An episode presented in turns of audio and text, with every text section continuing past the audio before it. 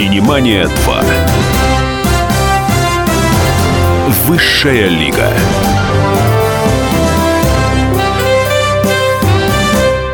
Синемания 2 Высшая лига в эфире. Я веду Анна Пешкова. И Давид Шнейдеров. Я напомню, что у нас в гостях представители высшей лиги отечественного кино. Э, Сегодня дошла очередь до продюсера. Э, Нет слова, наверное, продюсерша. Это вообще ужасное такое слово. Так же, как литераторша. Э, Елена Гликман. Елена Гликман, гость Синемании 2 Высшая лига из подлениных нежных сильных рук вышли такие замечательные фильмы Оксаны Бычковой, как «Питер ФМ», «Плюс один», удивительно, мне так нравится. «Слон» с э, Сергеем Шнуровым и со слоном, собственно, в главной роли. Там прям натуральный живой слон, слон играл. Э, «Атомный Иван», прекрасное кино. И недавно вышел фильм, он, вот, он только выходит на экраны. И, судя по отзывам, э, он должен произне- произвести фурор, я, на, по крайней мере, на это очень надеюсь. Это лента-коробка, о которой мы поговорим. Лена, здравствуй, мы можем говорить друг другу «ты»? Да. Как в жизни. Отлично. Да, легко. Но я хотел бы начать, на самом деле, немножко не по плану. Дело в том, что мы вчера с Леной вместе провели несколько тяжелейших, мучительных часов на премии Ника. Я абсолютно не шучу, что это были тяжелейшие и мучительные часы, потому что людей собрали где-то в половине седьмого, а э, вся эта радость закончилась около часу ночи. И э, большее количество призов собрали фильмы Станислава Говорухина «Конец прекрасной эпохи» и Александра Миндадзе «Милый Ханс, дорогой Петр». Лен, тебя ничего не напрягло вчера? Ну, я не имею в виду хронометраж. Э, Согласна ли ты, ты с тем, что вчера было на премии Ник? Ну, хронометраж у Ники всегда понятен. Юлия Соломон часами учит аплодировать. Это... Да? Да. Вот. Ну, я все равно бываю на Нике, потому что как-то мне так же, как и Юлику, нравится, когда мы собираемся вместе Ну, конечно, и видим да. друг друга. Да. Вот. Более того, эта Ника была еще прекрасна тем, что люди, побывавшие у нас на премьере коробки, подходили все и говорили, какая была у нас прекрасная премьера. Поэтому для меня вот эти вот большие часы ожидания конца Ники прошли, в общем, достаточно весело. Вот. Но а, не без печальной нотки, потому что мы тоже были на Нике номинированы на премию «Открытие года» с нашим прошлогодним фильмом «Чайки». Открытием года был, э, была режиссер Элла Манжеева. Вот э, получил эту премию в итоге актер, сыгравший в фильме Говорухина. Говорухина. Конец прекрасный. Вот, да, я, ну, как бы для меня скорее вот э, этот фильм, э, я посмотрела его с интересом. Э, он не имеет отношения к моему представлению О Довлатове. Вот, и актер этот тоже не имеет. Он вполне обаятельный, привлекательный. Не могу сказать, что он был открытием года для Но меня. это не шедевр, ну и актерская работа не шедевр. Ну, он мил, но не открытие. Вот, э, скорее Это для тут- меня...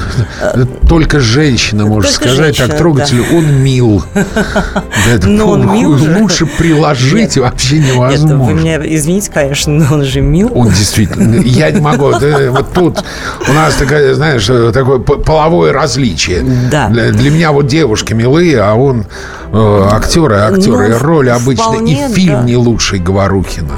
Фильм не лучший, безусловно. Но поскольку он не снял одновременно три фильма, то выбирали Ну да. из того, что есть.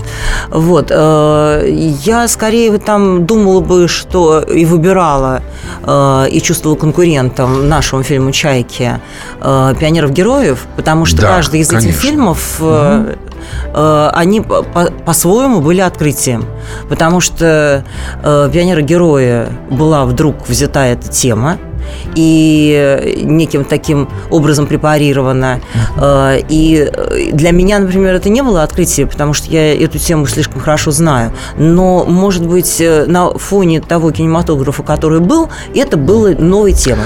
Я хочу сейчас обратиться ко всем тем, кто нам звонил во время первого часа, звонил и писал. Вы говорили о вашей любви к российскому кинематографу. Я просто очень хочу, чтобы вы сейчас взяли ручки и просто записали написали.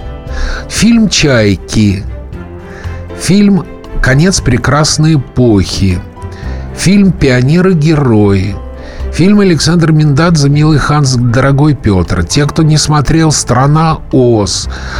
Просто вот вам рекомендации, что нужно посмотреть. Что нужно посмотреть? Запишите эти фильмы и посмотрите. Как минимум вы ничего не потеряете. Ну, давайте начнем с Елены Гликман, которая училась у Игоря Толстунова. Встретилась, подружилась с Оксаной Бычковой, что везде написано. Но, Лен, женщина-продюсер. Такое сложное сочетание. Как киносообщество приняло? Как вообще? Есть у нас сексизм в киносообществе? Ну, я его не почувствовала, потому что жизнь моя в кино началась с Питер ФМ. У меня были за спиной два прекрасных генеральных продюсера Игорь Толстунов и Александр Роднянский.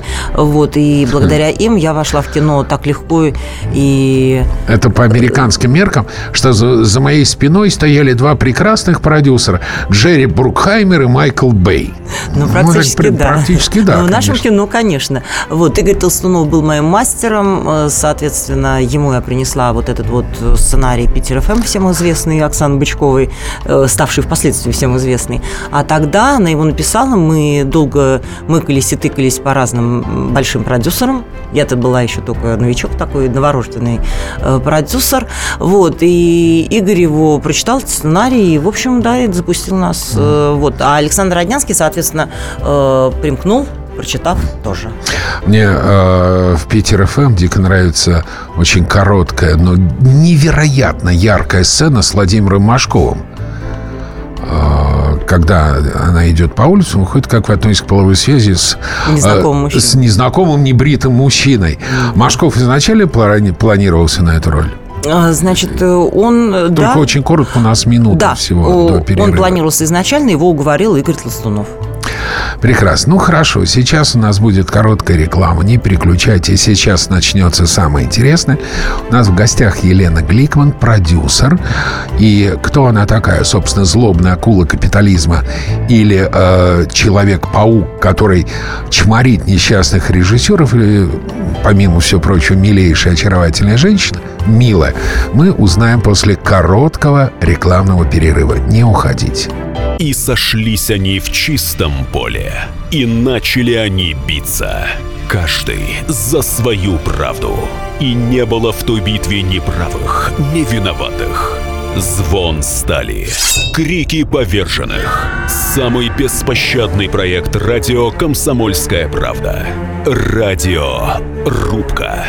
Столкновение взглядов, убеждений и принципов. У гостей в студии всегда полярные мнения. Слушатели участвуют и голосуют. Нам есть о чем поспорить. Остро, жестко, жестоко. Программу «Радио Рубка» слушайте на радио «Комсомольская правда». Каждую среду в 18.05 по московскому времени. Синемания 2. Высшая лига.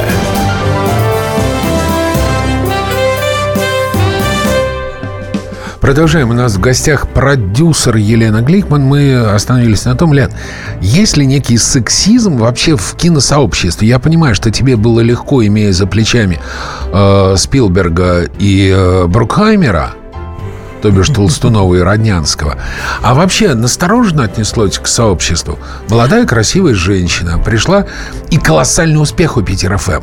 Колоссальный, его смотрела вся страна. Ну, да. Но я не могу сказать, что мне было тяжело, э, потому что, во-первых, я закончила сначала перед этим высшие курсы у того же Толстунова, и поэтому мы проходили какую-то практику э, на площадке у Евстигнеева в фильме «Займемся любовью», ну и так далее. То есть мы как-то более-менее э, плавно входили в кинематограф, и надо сказать, что э, с моим приходом это был тренд такой, э, честно говоря, в- и я, и многие до меня, и после меня. Очень много женщин продюсирования. Наша первая мастерская у Толстунова было три женщины. Собственно, Ленка Арбанья и Анна Ибаженко. Вот, собственно, так и мастерская началась. И к тому же, ну, много прекрасных продюсеров женщин, и Лена Яцур, и Наташа Макритская, Катя Филиппова, ну и так далее, Света Кучмаева там и так далее, и так далее. То есть женщин очень много.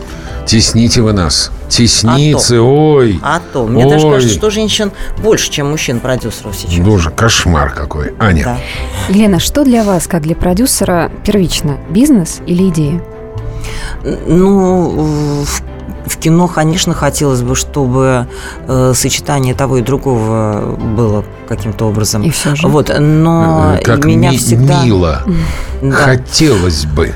Очень хочется денег, но, как показала практика, меня всегда заводит, конечно, больше идея. Вот. А деньги потом не очень хочется, чтобы сами пришли. Ага. Для этого, конечно, нужно предлагать неимоверные усилия, но тем не менее все начинается с идеи. Понятно. Адель. Какие этапы предшествуют тому, чтобы снимать фильм, окончательному решению? Ну, этап э, традиционный. Нужно сначала либо заказать, либо купить э, сценарий, э, либо найти человека, или тебя найдет человек, вот как с фильмом «Чайки», например, меня нашла Элла Манжеева на кинотавре, принесла сценарий и сказала, я хочу снимать его с вами.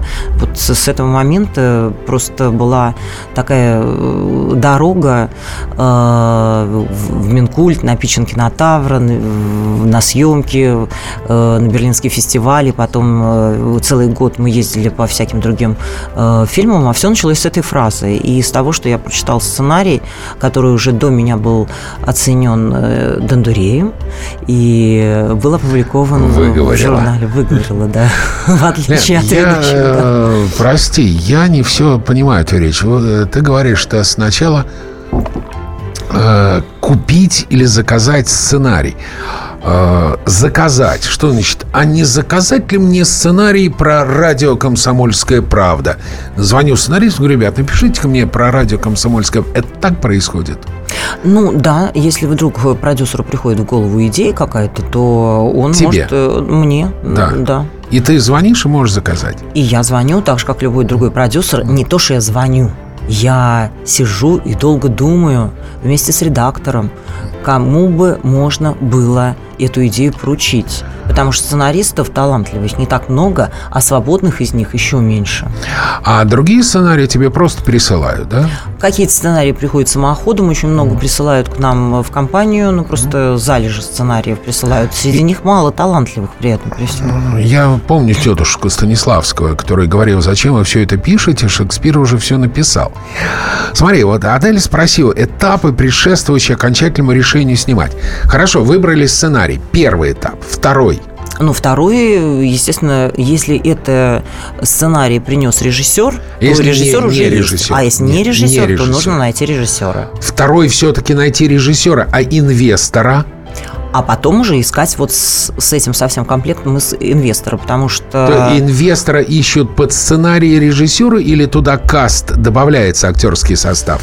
Ну, э, у меня просто э, немножко по-другому складывается, да, я не буду говорить за весь кинематограф, ну, и да. то, как нас учил Игорь конечно, Толстунов конечно. правильной схеме, да. Э, Какая? значит, разработки сценария. У меня складывается по-другому. У меня есть два прекрасных человека. Рядом со мной Анна Гудкова и Татьяна Сарана, с угу. которыми мы многие годы работали. С Аней Гудковой мы начинали делать Питер ФМ, как всем известно. Она там была редактором. И эти два человека, вне зависимости от того, работают ли они конкретно у меня в студии, или они уже работают где-то в других местах, они э, очень часто приносят мне сценарий, или мы с ними вместе читаем, и сценарий появляется. Все, сценарий взяли, сценарий да. есть. Э, как правило, у меня э, эти сценарии приходят вместе с режиссером, потому угу. что, как правило, этот сценарий написал сам режиссер. Это было и с «Чайками», угу. это было э, с тем же самым Питер ФМ, это было Атомный с один.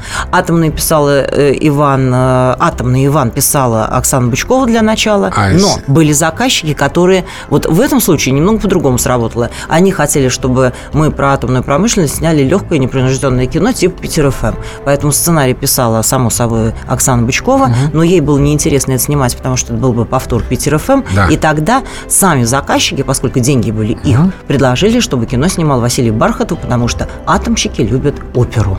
А, я думаю, атомщики любят Бархатова. Нет, оперу. И они предложили Бархатова, и вот э, Бархатов... Актеров на каком этапе набираешь? Ну, как у всех происходит кастинг, и набираем, запускаем фильм Сейчас, сейчас. До инвесторов или после инвесторов? Но по-разному складывается. По-разному. Да. Это не- схемы нет. Схемы нет, ну, бывает по-разному. Э, Значит, э, предположим, если мы подаем э, какой-то проект в Минкульт, как это было, например, с фильмом «Чайки» или с фильмом «Коробка», мы изначально подали в Минкульт, мы получили деньги, потом запустились производство и начали искать соинвесторов на уже полученные, скажем так, большая часть денег от Минкульта. И, и потом уже проходил кастинг, естественно. Понял, расчлененка понятно. Сценарий, режиссер, основное там поиск инвесторов. Анжелина. Елена, а что самое сложное в продюсировании фильма? Подбор актеров, поиск сценария или поиск денег?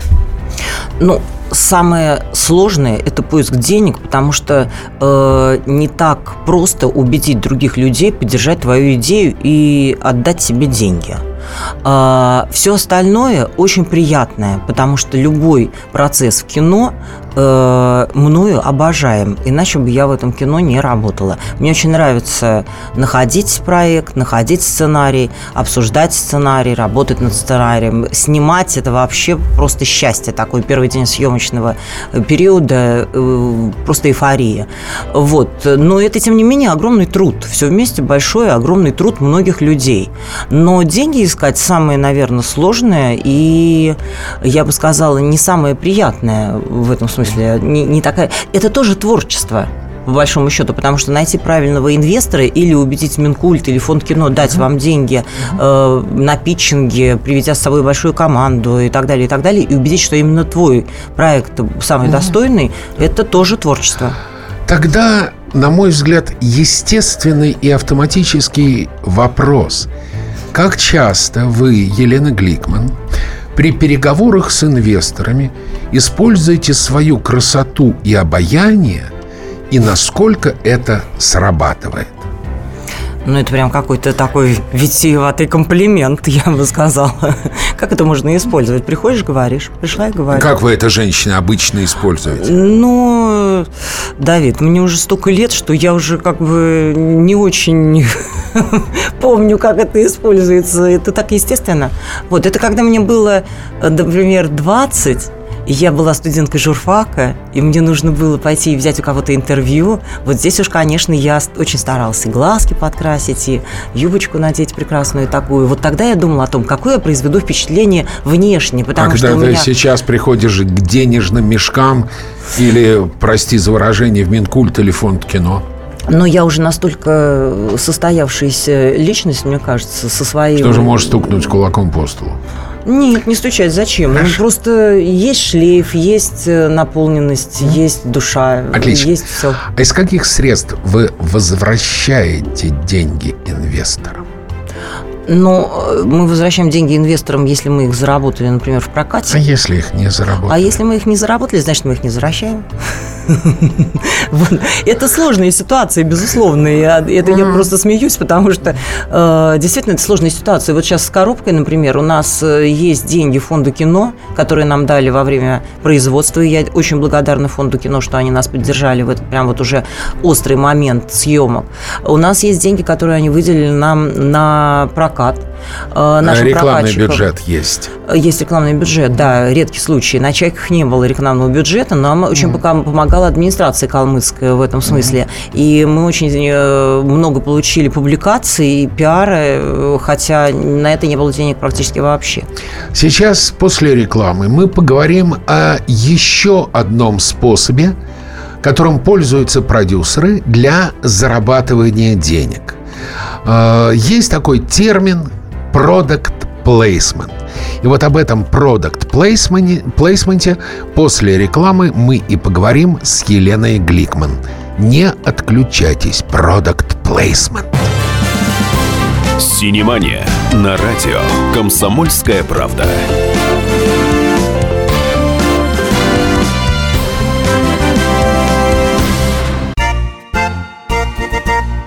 Последний час уходящего дня. Каждый четверг в 23 часа по московскому времени. Откровенный разговор об отношениях между людьми. Единственное на российском радио классическое немецкое шоу. Мартина Видеман поговорит с вами о мужчинах и женщинах, праздниках и буднях, о людях с ограниченными возможностями и о тех, кому повезло, о счастье и несчастье. Предельный градус откровенности. Беседа один на один. Мартина Видеман, ваш друг и советчик. Радио «Комсомольская правда» каждый четверг в 23 часа по московскому времени. Программа «Айнс-2 Видеман». «Синемания 2». Высшая лига.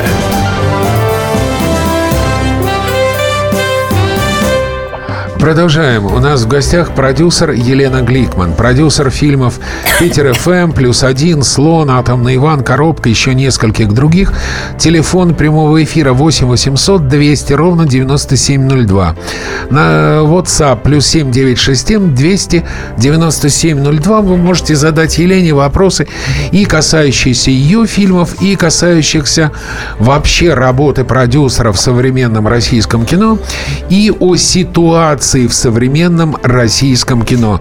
Напомню, Лена продюсировала картины Оксаны Бычковой «Питер ФМ плюс один». Замечательные обе картины. «Слон», «Атомный Иван», «Коробка». К сожалению, из э, подруг Елены Гликман не вышло ни одного боевика, ни одного фильма ужасов, ни одной жесткой эротической комедии с расчлененкой. Судя по всему, это не ее. Так что звоните, пишите, задавайте вопросы. Мы продолжаем. Э, Лена рассказывала о проблемах, которые возникают перед каждым продюсером. Это поиск денег, и мы остановились на том, что есть такая штука, которая называется product placement. Адель. А, В некоторых фильмах мы часто замечаем ненавязчивую рекламу ноутбуков, продуктов питания. А в некоторых навязчивую. Да, и как часто в вашей работе вы используете рекламу и пытаются ли заказчики влиять на художественную составляющую фильма? Ну, самый первый наш опыт э, работы с product placement был как раз на Питер ФМ. Мы использовали э, телефон Samsung. Вот э, у нас Пол был- бюджета оплатили? Нет, конечно, это была не- небольшая часть бюджета, и у нас был договор, всегда составляются договора на такую рекламу. И, естественно, мы в рамках этого договора работаем. То есть важно было для заказчиков, чтобы мы показали новую модель Samsung, чтобы мы показали, что э, эта модель может фотографировать, э, что мы исполнили, значит, э, неким образом. Но это совершенно естественно легло, потому что э, перед отъездом наш герой хотел сфотографировать любимые дома Питера и делает на телефон. Это действительно было совершенно естественно. Это было в сценарии. Это был сценарий, да, абсолютно. И э, важно еще было показать, ну это пр- практически была фантастика, когда телефон тонул, что еще он продолжал светиться и практически жить своей жизнью. Вот это вот э, было почти невозможно. Вот, и мы поэтому дорисовывали это на компьютерной графике. Но, конечно, представители Samsung следили за тем, как это снималось. Лен, тебе пришел вопрос, и, на мой взгляд, он очень важный. Он важный для понимания вообще, кто такой продюсер. Потому что очень многие продюсеры, э, очень многие люди убеждены, что продюсер вкладывает в кинопроизводство собственные деньги. Вот смотри-ка, что пишет э, человек 77-й. А снимая фильмы, вы не заработали денег, чтобы не просить у других и не искать деньги. Ну вот что касается меня, я не заработала таких денег, чтобы э, не просить, допустим, у государства или не э, получать деньги от каких-либо заинтересованных инвесторов, типа как вот э, был атомный Иван и вкладывали в него деньги Росатом. Или у нас однажды были переговоры с э, Розой Хутор, например, да, они были заинтересованы в том, чтобы мы снимали по их заказу в этом э, прекрасном месте кино, э, и только это место было важно показать, Э, а какой это будет жанр, комедия или спортивная комедия там и так далее, это было не важно. Вот э, мы так и не дошли до стадии стадии съемок, но мы ездили туда и смотрели, по крайней мере, это место. Вот, э, продюсер, э, конечно, идеальной ситуации, если продюсер э, снял кино, взяв деньги в кредит, например, вот, оно окупилось с лихвой, он вернул кредит, и у него появились деньги для того, чтобы запустить следующий фильм. Но в нашем неустойчивом кинематографе, в нашем, на нашем рынке с российским кино это не происходит практически никогда. Лена, в устойчивом рынке Соединенных Штатов Америки те же Спилберг, Майкл Бэй, Джерри Брукхаймер не свои деньги вкладывают. Продюсер не снимает на свои деньги кино. Задача продюсера – найти инвесторов. В этом задача продюсера. Безусловно, а не да. в том, чтобы вынуть из кармана деньги, даже если они у него есть. А найти правильных инвесторов. Это абсолютно так. Аня. Я хочу вернуться к сценариям и немножечко глобальнее. Существует ли в российском кино в целом проблема со сценариями? И каким именно должен быть сценарий, чтобы вам захотелось в него вложиться и снять по нему фильм?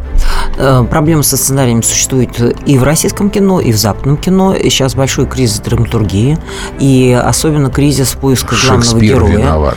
Шекспир виноват, но не всегда, потому что есть еще время. Время дает героев или время героев не дает. Вот в данный момент э, особо популярными, если вы заметили, были фильмы и у нас, и в Америке, которые возвращаются к истории, к далекой, недалекой, неважно. Да, у нас э, выстрелил там фильм, например, «Легенда 17» про Харламова.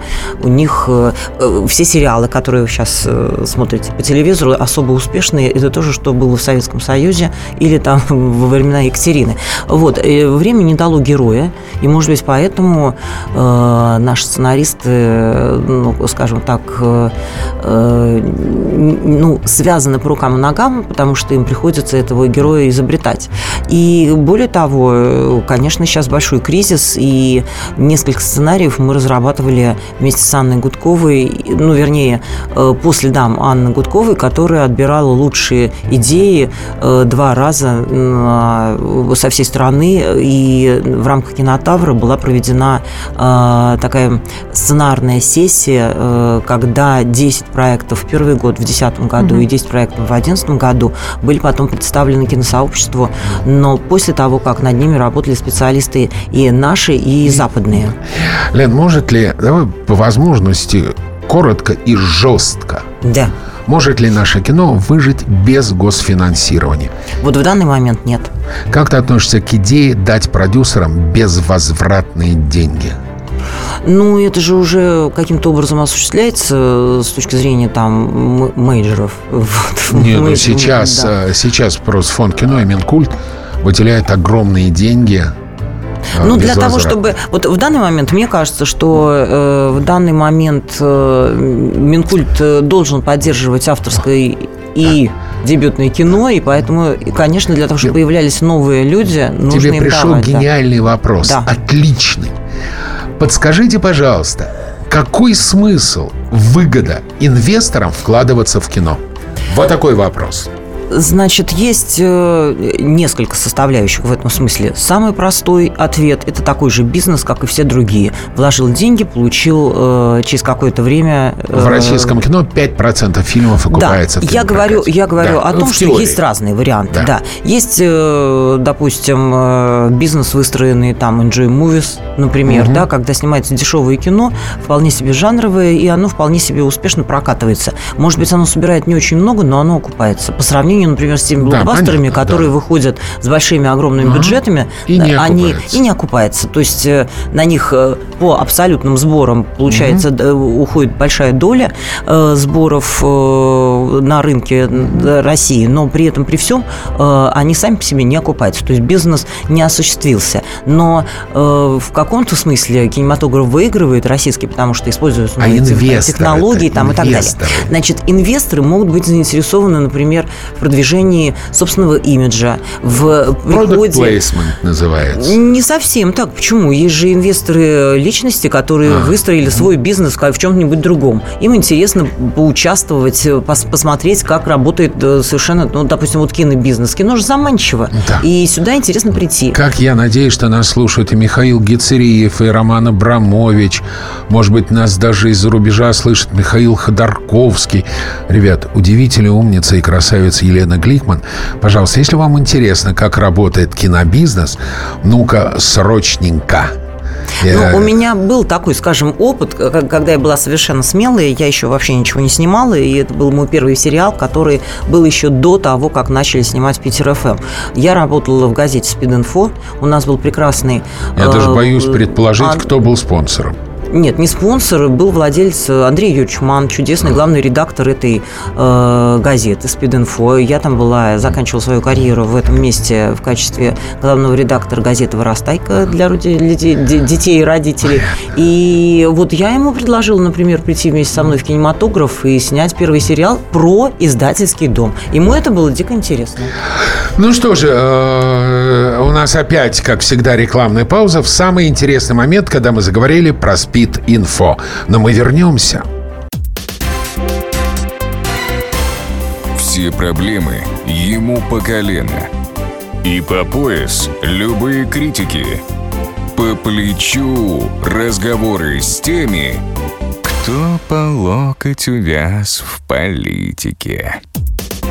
Политика в России – это не только скучные речи и предсказуемые выборы – Политика в России – это еще и яркое шоу. Это и схватка не только идеологии платформ, но и характеров и личностей. И потому программа о политике должна быть бескомпромиссной и жесткой, потому что веду ее я, Александр Гришин, политический обозреватель «Комсомольской правды». Политическое шоу «Руки по локоть» с Александром Гришиным. Слушайте каждый вторник в 16.05 по московскому времени. Синемания 2. Высшая лига.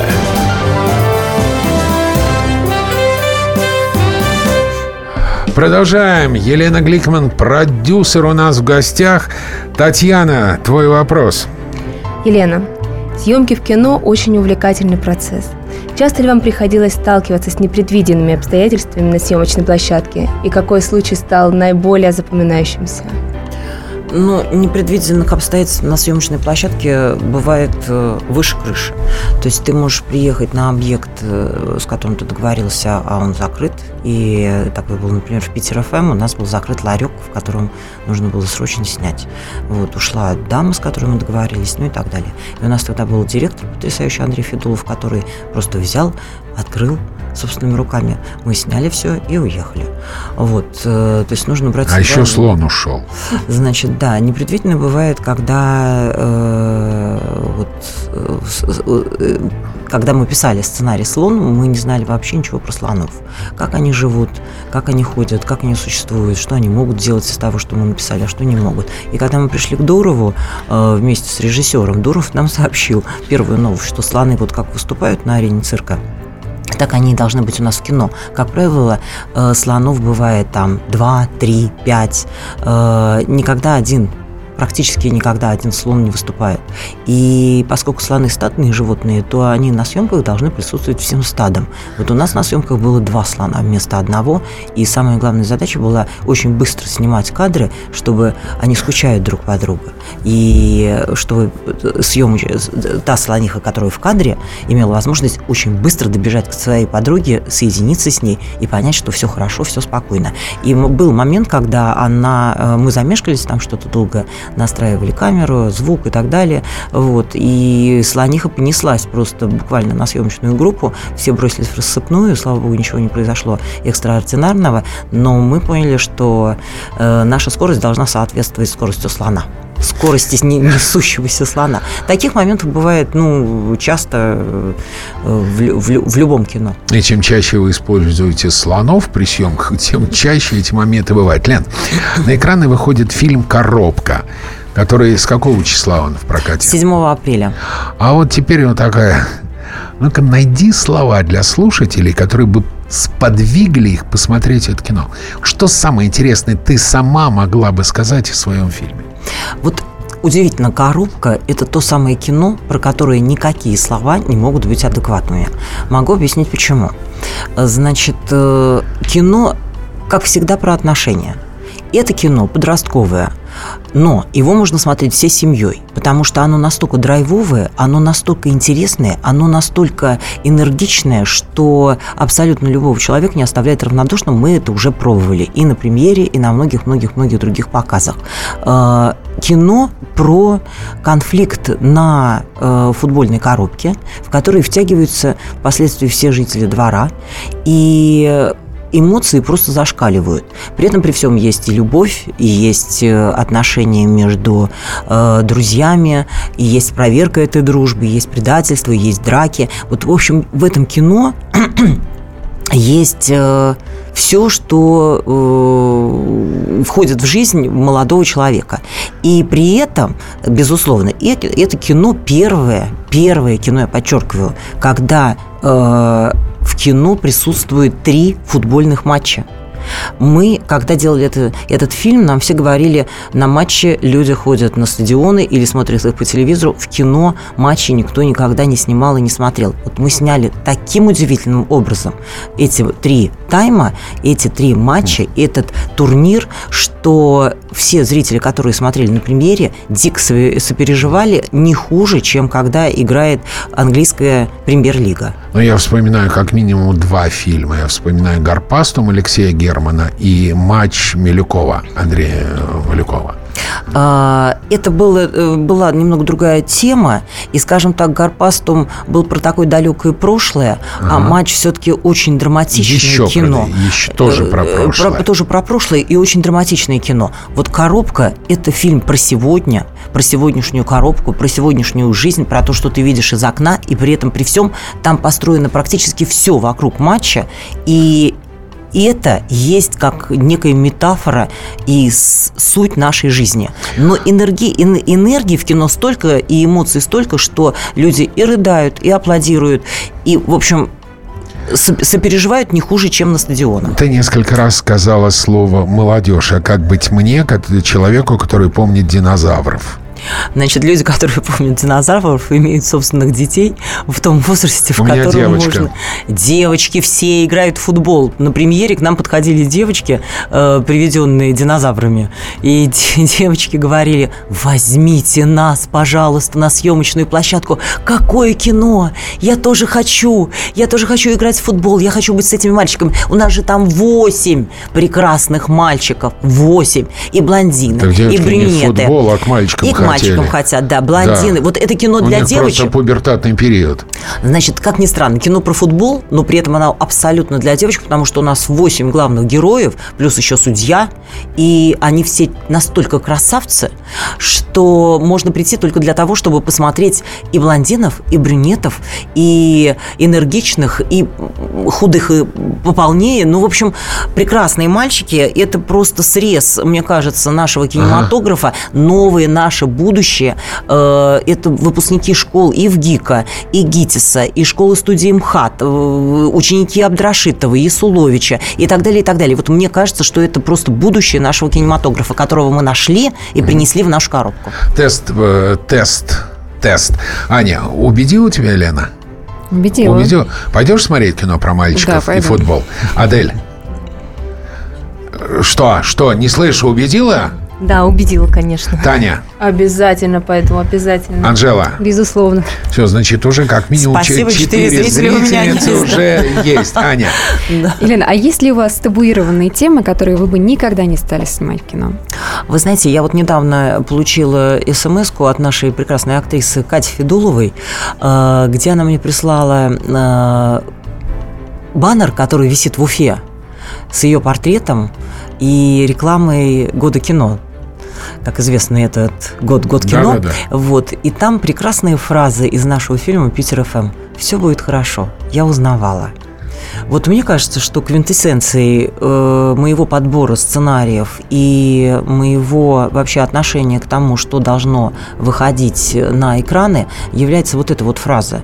Я не хочу в кино провокаций не хочу. Их достаточно много в жизни, и я действительно хочу, чтобы каждый человек, выйдя из кино, был счастлив и стал чуточку лучше. Это можно сделать разными путями. Вот я делаю это ну, стараюсь, по крайней мере, делать без провокации. Хотя Мгм. коробка... А то в коро- коробка, коробка. конечно, не без провокации, безусловно. Но э, коробка показывает через футбол, через эмоции, через какие-то столкновения и конфликты, те конфликты, которые в обществе просто назрели и существуют. Это межнациональные конфликты в том числе. И мы существуем в этом мире, и наше э, кино должно, с одной стороны, отражать этот мир, с другой стороны, давать некую модель того, как бы мы хотели этот мир э, повернуть и смоделировать. Поэтому коробка, да, безусловно, там есть острая тема. Но э, каждый человек, который посмотрит этот фильм, мне кажется, станет чуточку лучше. Э, Но опять ты ли полезла в мужские игры? Футбол – это для мужчин. А расскажи вк- вкратце историю создания коробки. Что я рассказываю вот эти стадии, которые ты проходишь? Ну да, ну вот коробка, например, это классический пример того, как ко мне попадает сценарий. Сценарий был отобран э, в эту самую сценарную лабораторию на кинотавре, и отобран он был Анной Гудковой. Анна Гудкова взрастила этот сценарий в недрах своей лаборатории, и потом позвонила мне и сказала, бери, не пожалеешь. Я прочитала сценарий, мне он действительно понравился. Мы встретились с, с автором сценария, он же начинающий Он же режиссер, режиссер, да, Эдуард Бардуков, и долго работали над сценарием, честно говоря. И у нас э, возникали сомнения, ну, больше даже у Анны, поскольку она обожала этот сценарий, э, что есть ли смысл, чтобы Эдуард сам его снимал? Убедил?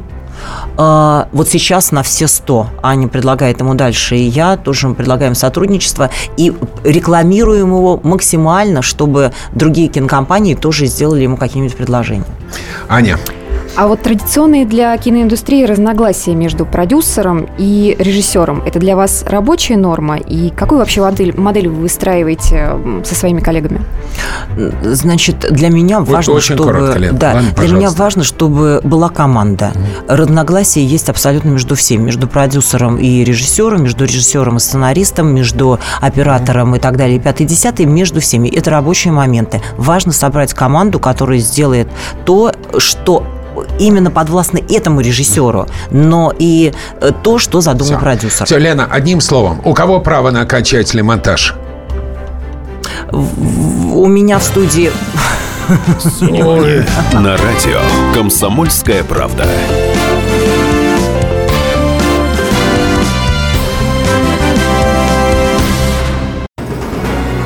Как не пропустить важные новости? Установите на свой смартфон приложение «Радио Комсомольская правда». Слушайте в любой точке мира. Актуальные новости, интервью, профессиональные комментарии. Удобное приложение для важной информации.